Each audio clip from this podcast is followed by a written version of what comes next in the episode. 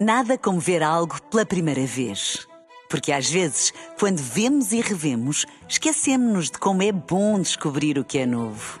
Agora imagine que viu o mundo sempre como se fosse a primeira vez. Zais. Veja como se fosse a primeira vez. Duas horas, uma hora nos Açores. Na rádio, no digital, em podcast. Música para sentir, informação para decidir.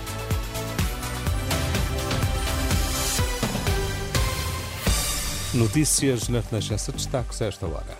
Boa noite. Paulo Raimundo espera que não seja uma multinacional estrangeira a decidir a localização do novo aeroporto de Lisboa. A chuva chega em força este domingo e só deve dar tréguas na terça-feira, dia de Carnaval. Paulo Raimundo e Luís Montenegro, Pedro Nuno Santos e Inês Souza Real foram os dois debates da última noite. Um dos temas foi a localização do novo aeroporto. O secretário-geral do PCP defende que não pode ser a dona da Ana a decidir a localização. Para nós está arrumado, o Campo Tiro de Alcochete, para nós está arrumada essa solução. Há uma coisa que é preciso ter claro é que só espero que nós não tenhamos uh, uma multinacional estrangeira, olha, daquelas, das tais que recebem benefícios fiscais e grandes, e grandes, não tens uma multinacional estrangeira a, a, decidir pelo país onde é que vai ser o aeroporto e esse vai, Isso vai haver no aeroporto. Quer dizer que a Vansi não manda no país. Quem manda no país é o governo de Portugal, são os responsáveis políticos portugueses. Por outro lado, o líder do PSD afirma que a localização do novo aeroporto é uma das primeiras decisões que irá tomar caso vença as eleições, embora não diga qual a solução.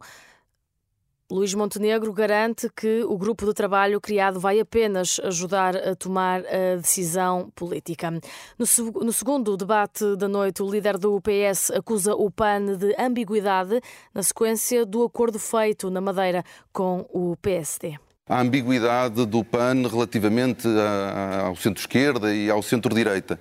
Eu julgo que não, não há... Ambiguidade, somos centro-progressista. Eu não sei bem o que é que isso significa, porque obviamente eu julgo que o PAN há de reconhecer isso, não é a mesma coisa uh, trabalhar com um partido como o nosso, como o PS, que reconhece a emergência climática e que quer combater a emergência climática, e uma coligação que tem partidos, com, não só como o PSD, mas como o CDS, como o PPM, que estão nas antípodas do PAN na resposta a Pedro Nuno Santos, Inês Souza Real diz que não é de esquerda nem de direita, mas sim progressista. Explicou ainda que há diferenças entre o continente e a Madeira.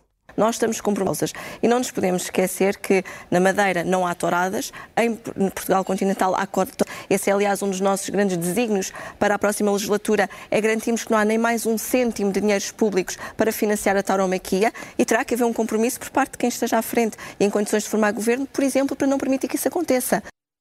Inês Sousa Real no debate com o líder dos socialistas, onde se discutiu também a localização de Lisboa. O PAN defende a solução de Beja, já Pedro Nuno Santos diz apenas que é preciso tomar a decisão. O Papa Francisco canoniza hoje a primeira mulher santa da Argentina, que tem uma relação especial com Portugal.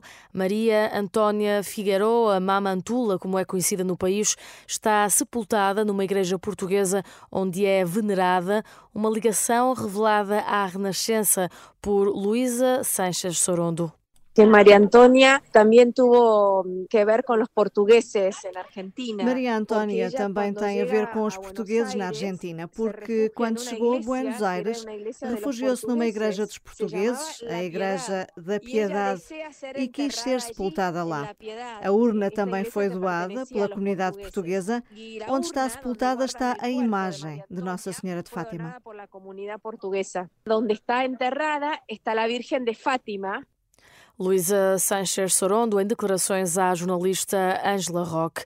A União das Misericórdias Portuguesas considera insuficiente o financiamento revisto na área dos cuidados continuados. Em comunicado enviado à Renascença, o Secretariado Nacional da União das Misericórdias diz que os valores são insuficientes para fazer face aos custos em 2024 e sublinha que cabe ao Estado financiar as misericórdias e não as misericórdias financiar o Estado. Estas e outras notícias estão em permanente atualização em rr.pt. Nada como ver algo pela primeira vez. Porque às vezes, quando vemos e revemos, esquecemos-nos de como é bom descobrir o que é novo. Agora imagine que viu o mundo sempre como se fosse a primeira vez. Zais. Veja como se fosse a primeira vez.